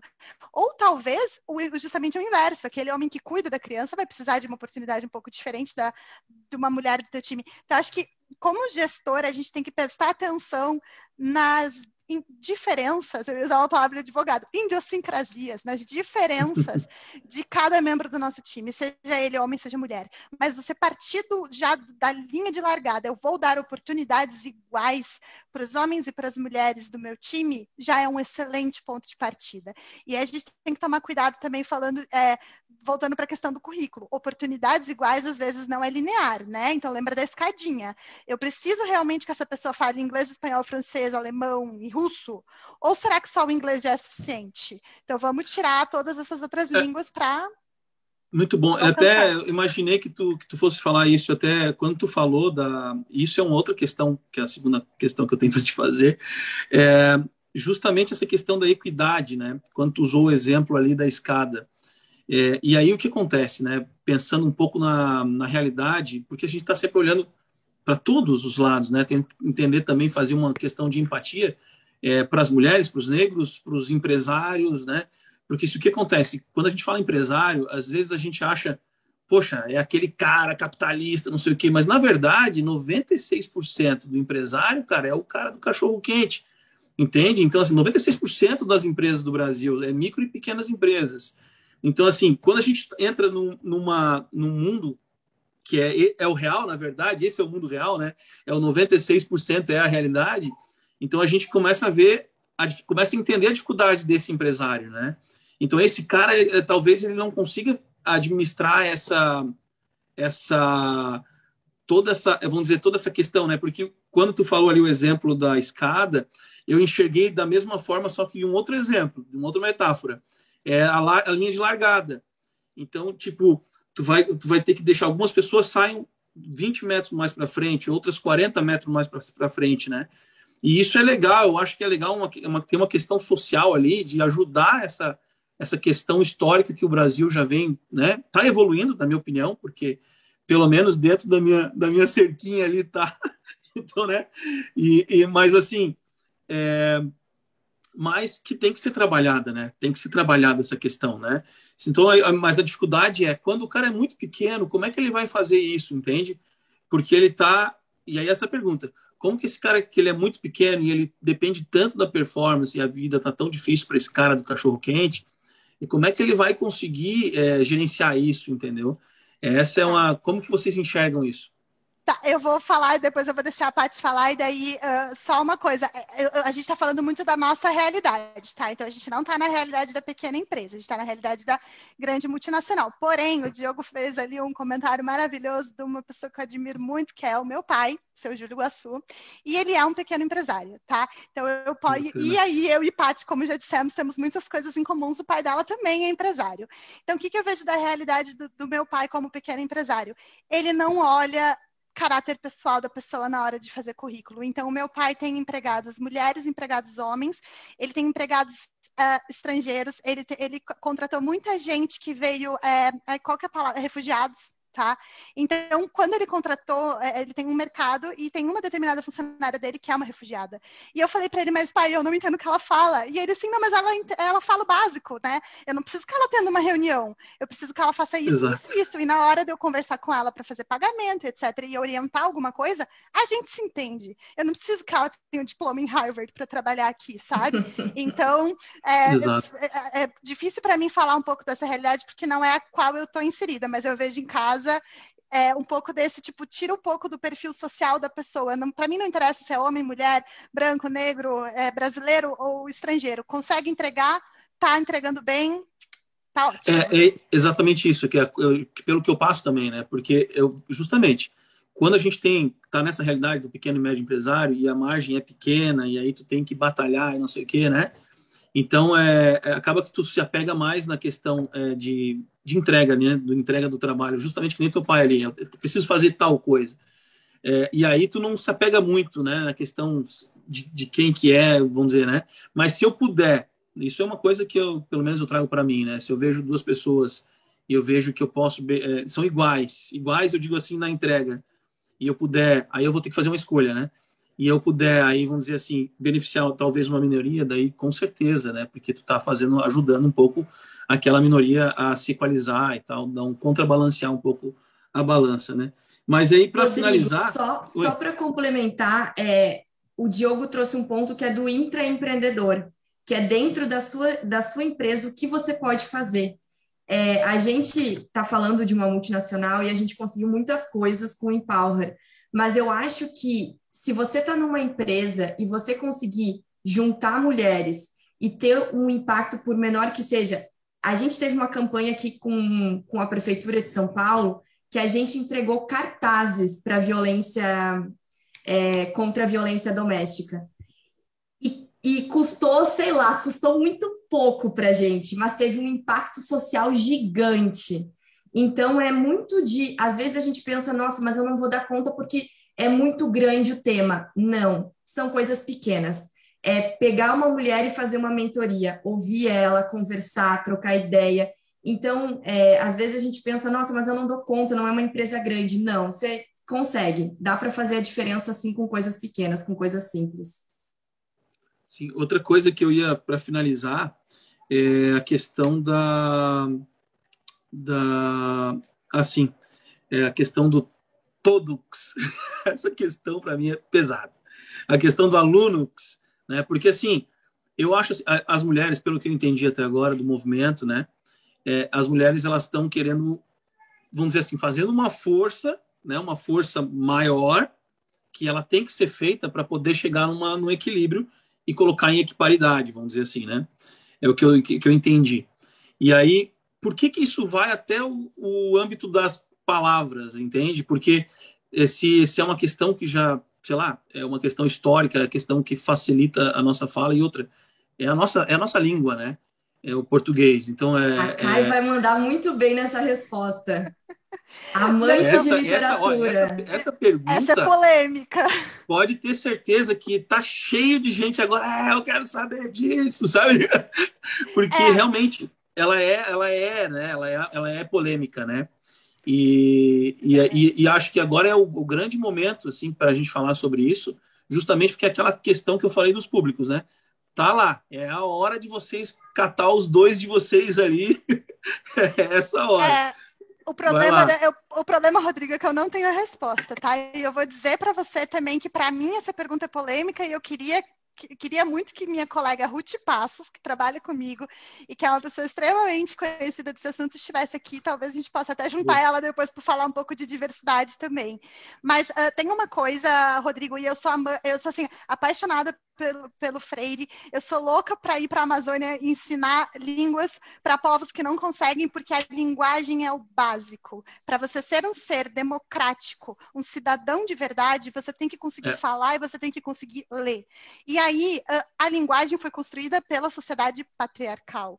Então, eu enxergo essa troca de, de letras muito como um um bastião da luta pela igualdade. Se está certo, se está errado, eu realmente não sei um argumentar. Símbolo, né?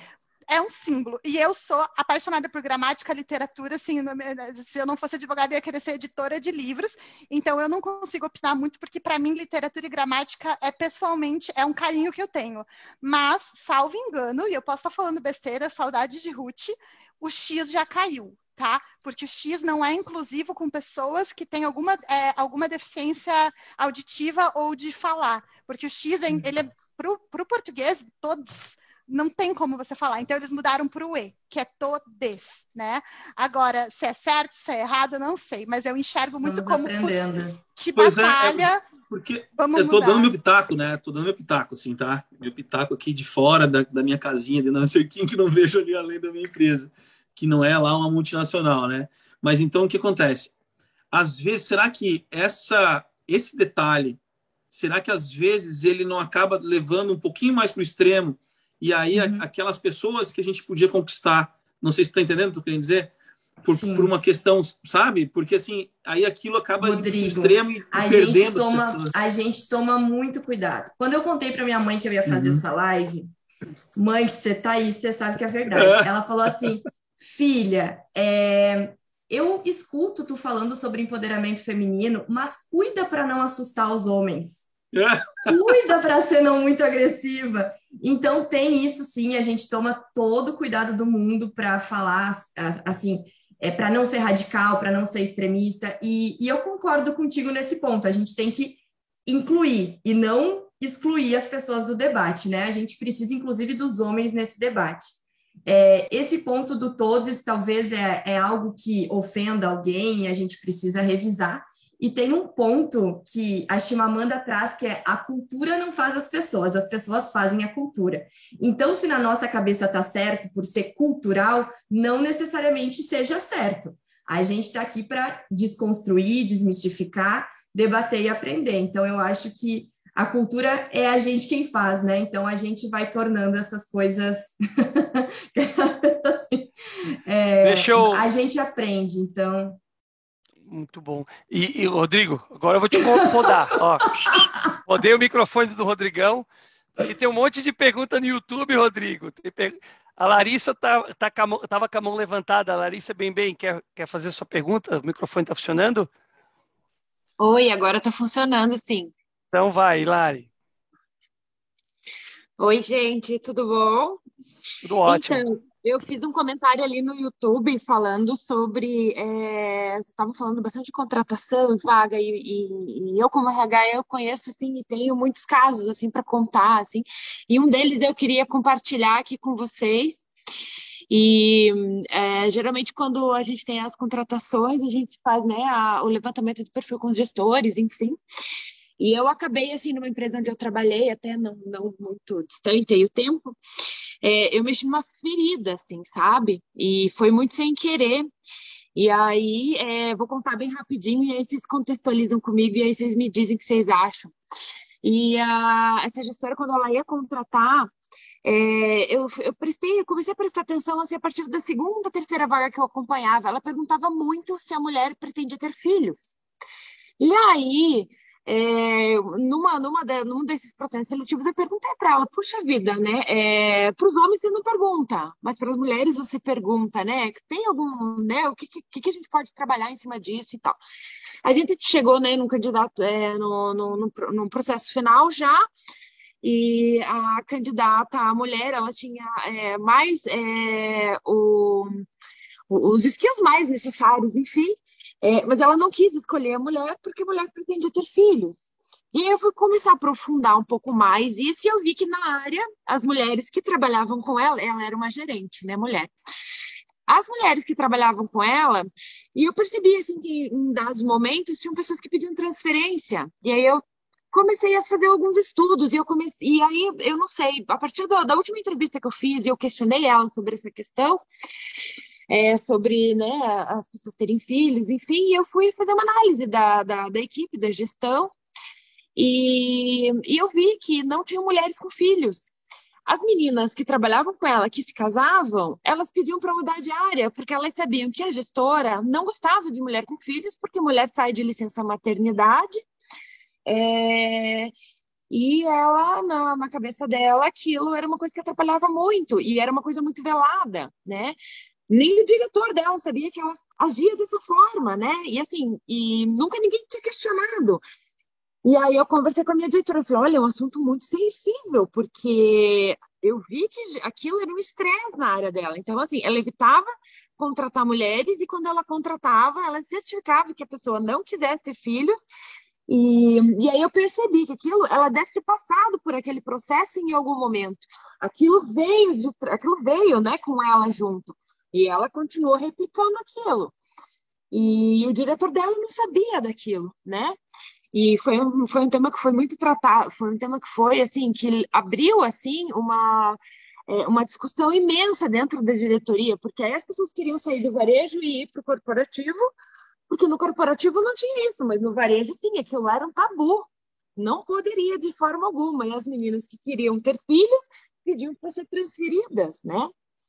Então, assim, a gente vê que e a gente carrega isso, né? A gente vem, aquilo vem, vem junto, né? Ela foi provavelmente treinada por alguém que colocou isso para ela como uma forma de, de produção, de não parar de atingir a meta, porque vai atrapalhar e tudo mais. E, e, e, como, e, e, como aquilo transforma, assim, né? Uma, uhum. uma área como um todo, né? Uma, sei lá, uhum. 100, 200 é. pessoas que pensam daquele jeito também, porque ela estava ensinando aquilo também, né? E é uma mulher, né, Larissa? E é uma mulher, né? É. Eu acho assim, aí falando, vou falar rapidinho aqui, Diogo, para dar tempo de responder algumas perguntas. É, eu acho que a gente tem que tomar cuidado para não replicar as coisas pelas quais a gente passou, né? Bem aquela história do calor Exato. e do veterano. Não é porque você sofreu que seu calor tem que sofrer também. Então, primeiro ponto, cuidado para não. É, eu sempre tomo muito esse cuidado e eu peço para os outros tomarem. Não é porque você passou por uma situação difícil que você tem que fazer com que eu passe também. Na verdade, você devia usar isso para mudar a realidade. E, e aí existe um, uma coisa que acho que foi a Finlândia que fez, e agora eu tenho também muito orgulho de dizer que em vários países a Philip Morris Internacional já faz que é dar a mesma licença para homem e para mulher. Porque, na verdade, é, é, errado isso, porque a mulher tem sim um período biológico que ela precisa se para se recuperar da licença, mas não são seis meses a legislação brasileira, né? É, então, uh, eles pegaram, assim, é, aqui no Brasil ainda não, não é verdade, mas em outros países, a empresa que a gente trabalha deu a mesma licença para o homem e para a mulher. Então, não é mais diferente. Se o homem tiver filho, ele também vai ficar seis meses, ou quatro, ou cinco meses fora. Então, vai ser irrelevante se você contrata um homem e uma mulher mulher. E, e aí, de novo, eu volto para a importância do vai, dar uma estudada, né? Porque aí eu não posso falar porque eu não sou mãe, mas eu já li que as mulheres, depois que elas são mãe, elas performam muito mais, elas entregam muito mais, elas são mais ágeis, elas pensam, elas têm um pensamento holístico, elas conseguem. Então, assim, é uma não uma bobagem, né? Mas é algo, poxa, será que na verdade eu não deveria priorizar contratar mães? Então, se for assim, elas têm uma, uma questão um pouco mais de grupo, de fazer com que todo mundo se sinta bem ali. Enfim, Larissa, super te entendo. Já ouvi falar muito dessa situação, mas eu acho que se a gente for em, colocando um pouquinho dessa mentalidade na cabeça das pessoas, a gente consegue mudar essa realidade. Paty. É, eu acho, Larissa, que é, é muito ruim quando a gente vê mulher sendo machista sem nem perceber, né? É, e, e, é, e dói, assim. E, e agora falando em filho e maternidade, eu acho que é assunto para outra live, tá, Diogo? Inclusive, parentalidade e maternidade é assunto que dá pano para manga, apesar de eu não ser mãe, tem muita coisa aí para falar. É, tem até uma dica que eu acho que a gente não comentou, Kai, que é cuidados domésticos com filhos e, enfim, e tarefas de casa devem ser compartilhadas com o parceiro ou, enfim, delegada com alguém. Eu lembro muito da Rosa, teve uma palestra que perguntaram para ela, agora eu acho que ela está na Filipinas, né, Diogo? É, perguntaram para ela como que você dá conta de ser mulher num cargo alto e ser mãe. E ela recém tinha sido mãe, enfim, o filho pequeno. Ela falou: eu delego, eu não dou conta. Então, é isso. É, a Cheryl traz muito isso também. Eu preciso delegar e compartilhar as tarefas, senão eu não vou dar conta, senão eu surto, e é a carga mental que a Kai trouxe. É, então, é mais trazendo aí desse contexto mais uma dica para mães, mulheres e, e, líderes. Muito bom. É, a gente tem Ricardo Guimarães, eu vi que tu estava com a mão levantada. Não sei se quiser, se estiver aqui com a gente, quiser falar, fica à vontade. Olá, pessoal. Vamos lá, vamos lá. Diogo, Rodrigo, parabéns, parabéns por abrir o espaço para esse tema tão interessante, tão importante. A Patrícia e a Cainara, meu respeito e minha imediata instantânea admiração é, pela empolgação, pela energia, pela praticidade que vocês estão trazendo para esse assunto. Vocês tocaram num tema e a pergunta da Luísa foi uma pergunta que eu ia fazer, é, que é, tá, mas e aí, o que nós temos que fazer? Como nós podemos agir? Porque esse tema já passou do âmbito de você só falar, né? O que, que você está fazendo? Qual é a sua ação hoje, ontem e amanhã sobre esse tema? E começa dentro de casa. Vocês tocaram muito bem nesse assunto aqui. Eu, com, com toda a minha atenção aqui, escutando a, a praticidade que vocês estão trazendo para o tema. E aí, agora, Patrícia tocou numa, falou uma palavrinha que me remeteu à pergunta que eu ia fazer para vocês. Você falou assim, dói, né?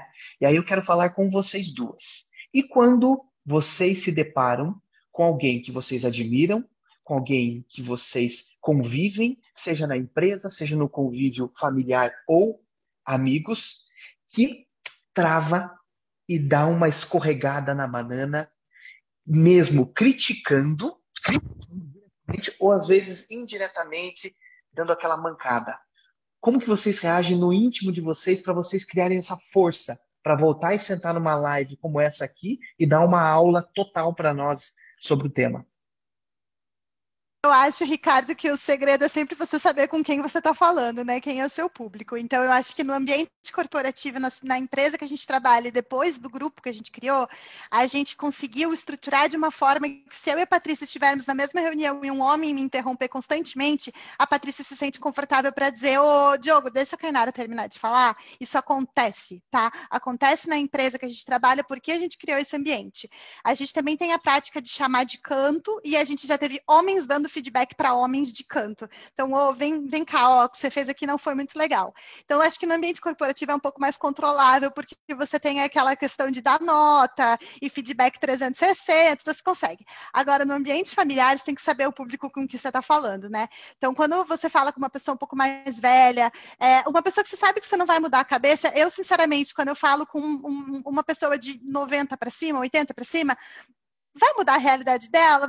Vai pra, sabe, sim, tá, tá doendo no meu íntimo, mas não tá me atingindo diretamente e adianta falar alguma coisa? Não adianta, ela cresceu em outra sociedade e ela talvez não esteja impactando é, mulheres. Ela não é uma gestora, essa pessoa não é um gestor, essa pessoa não é um líder, ele tá ali na realidade dele, foi criado no, numa realidade que não é essa, então, ok, eu posso talvez fazer um comentário ou outro, mas não vou entrar em grandes brigas. Agora, na minha casa, eu tenho dois irmãos homens e tenho meu pai e, e tenho também duas irmãs, enfim, falei que tem uma família gigantesca, a gente briga direto, tá? Então, assim, ó, é fala na cara mesmo, e se a gente consegue mudar alguma realidade entre nós, tá? E não tô falando que eu sou dona da verdade. Eles também me devolvem e a gente discute muito, então, acho que depende muito do seu público. Tem o público que você fala de canto, tem o público que você dá feedback na hora e tem aquele povo que você gosta de bater boca, até porque é divertido bater boca, né? Advogado E aquele que não funciona nenhuma nem outra, você deixa constrangido, Ricardo.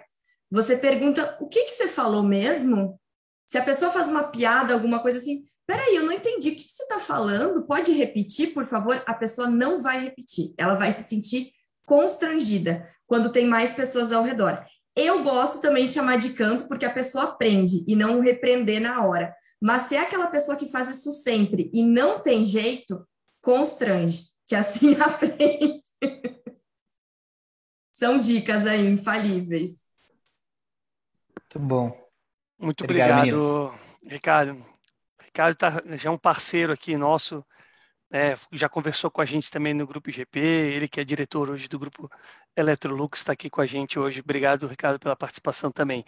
Pessoal, eu estou aqui com o Oziel, ele fez mais uma pergunta aqui, Oziel Cortes. Ozi! É, qual o maior desafio do grupo nesse atual momento da nossa sociedade, que tem se polarizado com tantas discussões?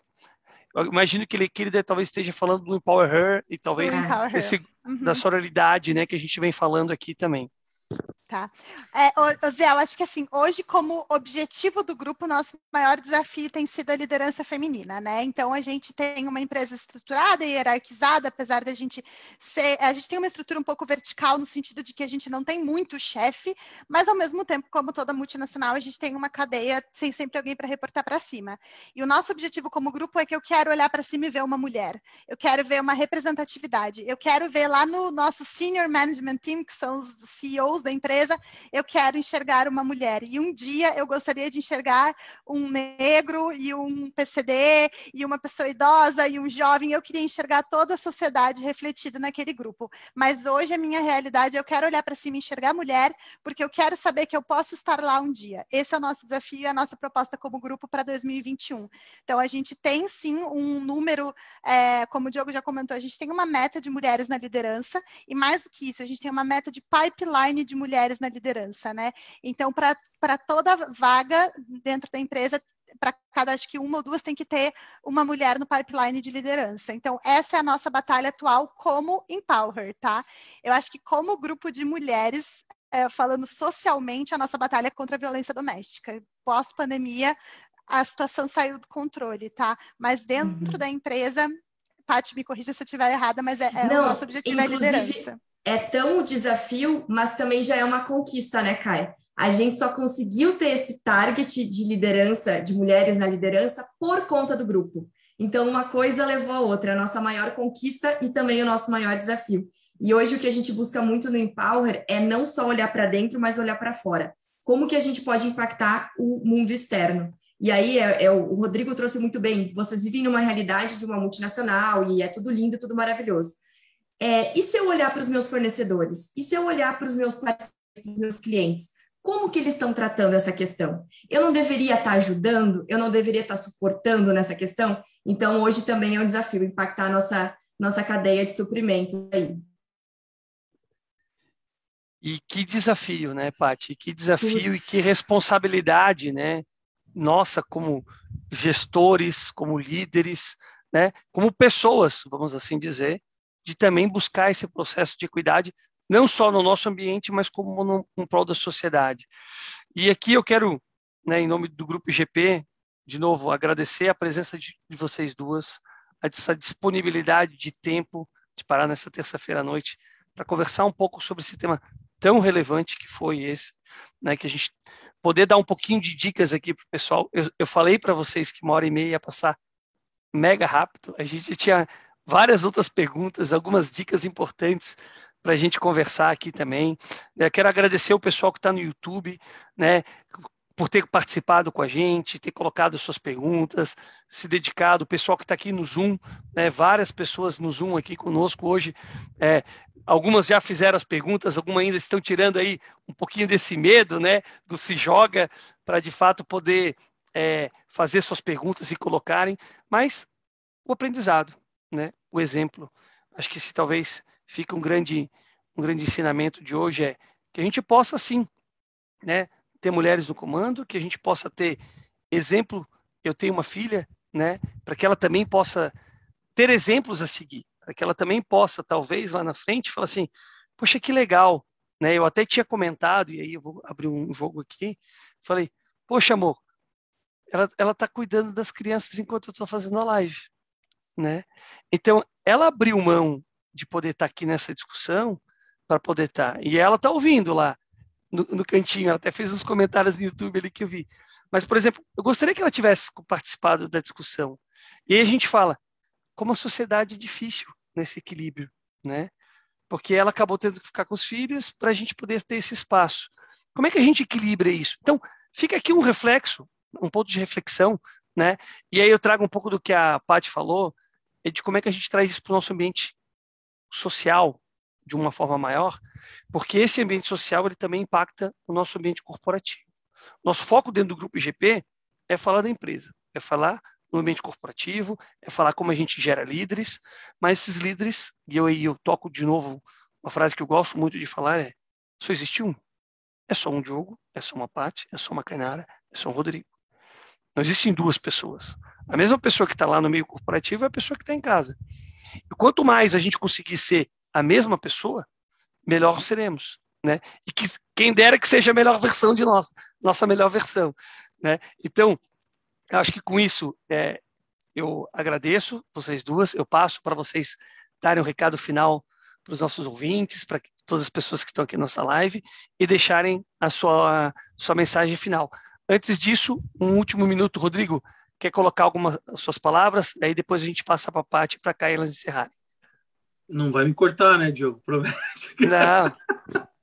então, mas, ó, é, primeiro, parabéns. Olha, é, o que a Patrícia falou ali, né, que a tua mãe falou, não vai assustar os meninos, né? Acho que tu não assustou, tá? Eu olho para baixo aqui que eu vejo teu rostinho aqui, que eu não, não tô vendo aqui na frente, tô no celular. Mas é parabéns, não assustou e assim, pelo contrário, me banhou de um conhecimento que eu não tinha e isso para mim foi muito rico. Eu espero também ter passado um pouquinho desse outro lado, né, da, do, das pequenas, médias empresas, da parte do empreendedorismo, para entender também essa questão, né, porque tudo é uma questão de, de conciliar as coisas, né. E nossa, eu saio mais mais mais mais sabido na questão, né. Muito obrigada, meninas, e espero que vocês participem mais, venham mais com a gente, deem de novo, a gente quer deixar isso um ambiente plural né? E então precisamos mesmo da participação de vocês, a gente quer isso. E se vocês puderem, estejam aqui com a gente na terça-feira. Todos que estiverem também assistindo a gente no YouTube, deem aquela ajuda, dê o, o like, inscrevam-se no canal e participem aqui com a gente. A gente está aqui sempre dedicado em trazer conhecimento e, e, e, troca. Acho que foi essa a grande questão da noite, né? Foi uma baita de uma troca. Um abraço para todos vocês, muito obrigado. Bom, obrigada, pessoal, por chamar a gente. Acho que é, é um assunto que eu, eu, sou muito fã, gosto muito de falar, tanto que falo até demais. É, obrigada pelo convite, obrigada por abrir espaço para esse assunto tão importante. E aí, acho que a última palavra que eu queria deixar aqui para o pessoal quem quiser, uh, a gente é super aberta, eu e a Patrícia, a gente gosta de conversar, a gente gosta de ajudar, e acho que para finalizar, se alguém aí quiser ajuda para formar um grupo feminino, trocar mais ideias, saber como a gente fez, o que a gente faz e pelo que a gente está passando, a gente está aprendendo, mas acho que a gente tem bastante assunto para compartilhar. Então, contem conosco na, na busca pela sororidade e liderança feminina. Maravilhosa. Obrigada, Kai, por ser minha dupla é, aqui e no, no, resto da vida. É, obrigada, Diogo, Rodrigo. Acho que esse espaço é muito, muito, muito importante. Esse tema também. E quando quiserem, para as próximas, estamos aí. Contem com a gente, né, Caio? É, tem uma última frase que eu acho que serve para as mulheres com síndrome de impostora, mas para os homens também, que é da Cheryl, desse livro que a gente indicou aqui. É, o que você faria hoje se você não tivesse medo de nada? Eu hoje estou fazendo essa live. Então fica aí a reflexão para vocês. Se tá com medo, vai com medo, né? Tem que ser, senão vai, vai com medo, com medo mesmo, é isso aí. Pessoal, muito obrigado. Né? Nos vemos na próxima terça-feira e nos acompanhe nos nossos canais, grupogp.com. Um grande abraço e até terça-feira que vem. Valeu, pessoal. Tchau, tchau. Tchau, tchau. Boa noite. Tchau, tchau, gente.